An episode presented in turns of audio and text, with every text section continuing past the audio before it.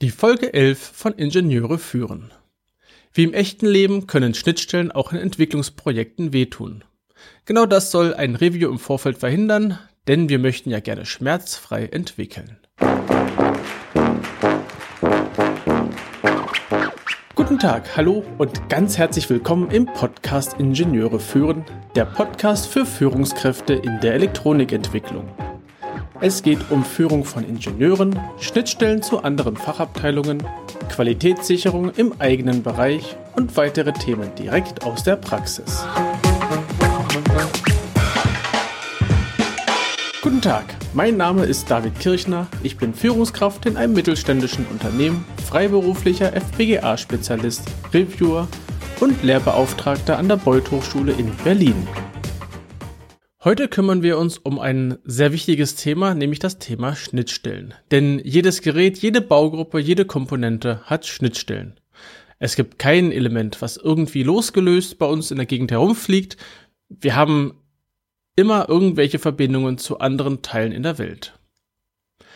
Wir haben drei Grundtypen für, ich nenne sie jetzt mal Systemschnittstellen, also das, was sozusagen das Globale darstellen soll.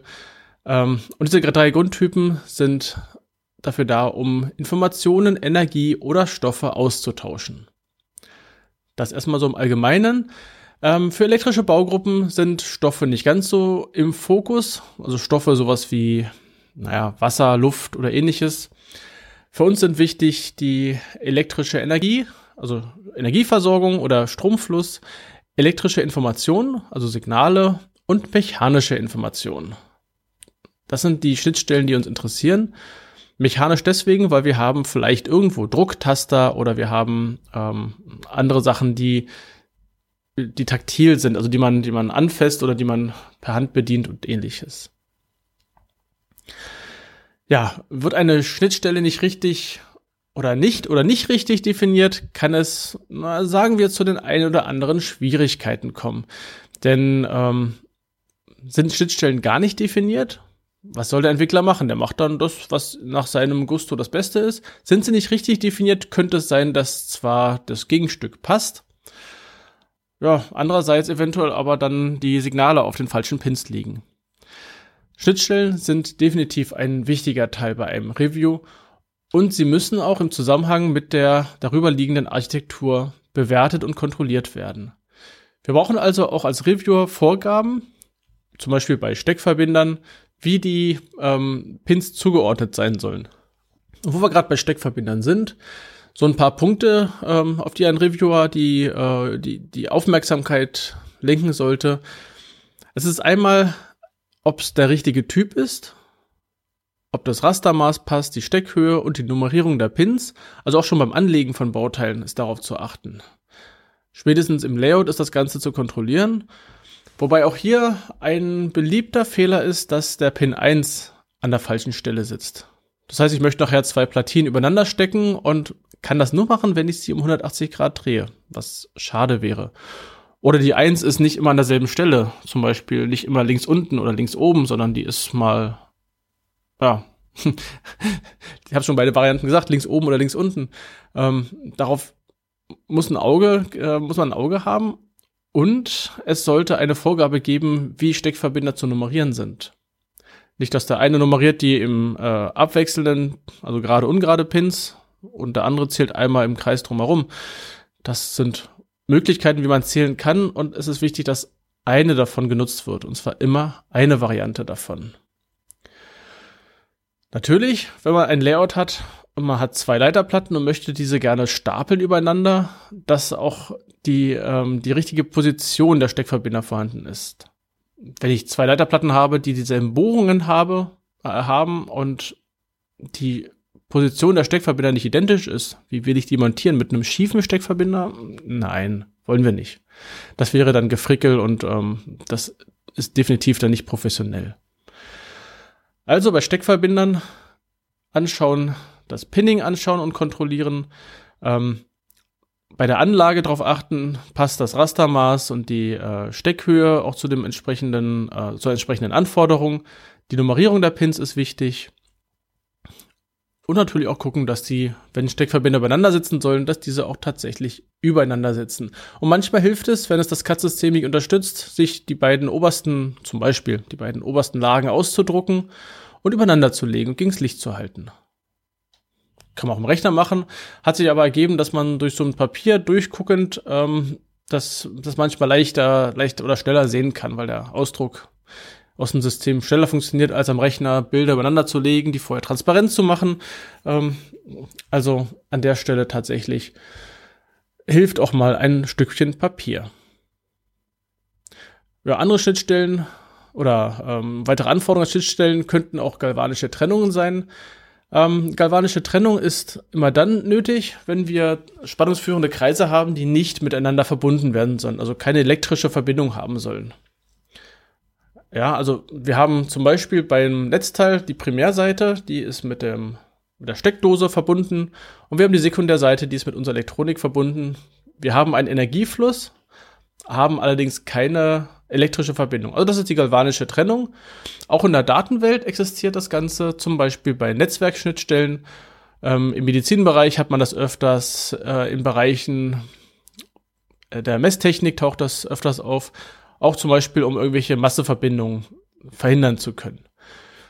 Ist so eine galvanische Trennung gefordert? Ähm, hat der Reviewer auch die Pflicht, hier zu schauen, ob zum Beispiel die, äh, auf die Höhe der Spannungsfestigkeit geachtet wurde.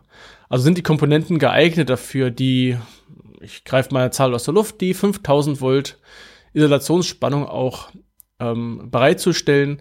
Ist im Layout genug Abstand? Sind zwischen den Pads genug Abstände? Äh, ist definiert, unter welchem Verschmutzungsgrad das funktionieren muss? Ist es auch definiert vielleicht, durch welche Norm das abgedeckt werden soll?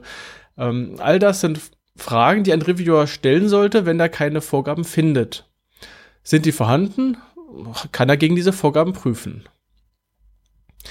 Manchmal ist es ja auch so, dass Baugruppen vergossen werden, dann gelten wieder andere ähm, Abstandsforderungen, aber das sieht man vielleicht auf den ersten Blick gar nicht, dass da Verguss nachher ist. Also, Reviewer, habt ein Auge auf diese Vorgaben. Dann gibt es auch die große Frage, wer legt eigentlich die Schnittstellen fest? Das könnte da sagen, der Hardwareentwickler macht das. Das wäre zumindest das, was der Hardwareentwickler manchmal sagen würde. Ähm, aus meiner Warte sollten Schnittstellen vom Systemarchitekten festgelegt werden. Also jemand, der das gesamte Gerät oder gesamte System ähm, von oben herab sieht und darunter sozusagen sagt, welche Komponenten mit welcher anderen Komponente verbunden ist. Gleichzeitig legt so ein Systemarchitekt auch fest, wie die Verbindung zur Außenwelt sein soll. Das ist nicht immer losgelöst. Es gibt Vorgängerprodukte, die genauso verschaltet werden sollen. Ähm, es gibt vielleicht externe Komponenten, die angeschlossen werden sollen. Die, das sieht ein, ähm, ein Entwickler von einer einzelnen Komponente erstmal nicht. Der Systemarchitekt hat den Gesamtüberblick und ähm, ja, ist damit sozusagen in der Pflicht, hier Vorgaben zu machen. Und es spielt auch erstmal keine Rolle, ob das ist, ob es eine mechanische, eine elektrische, eine physikalische Schnittstelle ist. Ähm, es geht tatsächlich darum, hier äh, alle Schnittstellen entsprechend zu beschreiben. In der Architektur können natürlich auch Teile wie Pinning und ähnliches festgelegt werden, sofern das notwendig ist. Ist etwas nicht zwingend festzulegen, ist es auch manchmal hilfreich, gerade im Layout, wenn der Entwickler zusammen mit dem Layout das Pinning festlegen kann. Zum Beispiel bei Verbindung zwischen zwei Leiterplatten ist zwar klar, die muss vorhanden sein. Das Pinning sollte dann, ähm, sollte dann je nach Layout sozusagen entsprechend von der ersten Baugruppe festgelegt sein und dann in die zweite Baugruppe übertragen werden. Also auch hier eine Prüfung, ist das Pinning zwischen zwei Baugruppen in Ordnung. Ist die Schnittstelle intern, kann das ruhig auch intern gelöst werden. Es muss dokumentiert sein und es muss auch geprüft werden. Also jede Schnittstelle ist zu spezifizieren, sei es nun das Pinout, sei es der Steckverbinder an sich, sei es die Parameter, die da anliegen. Und bei Parametern für elektrische Schnittstellen haben wir sowas wie Spannungspegel, die Interpretation, die Geschwindigkeit, das Störverhalten und so weiter. Der Hardwareentwickler sollte sich dann genau an diese Vorgaben halten, weil sonst werden Systeme nicht miteinander kommunizieren können.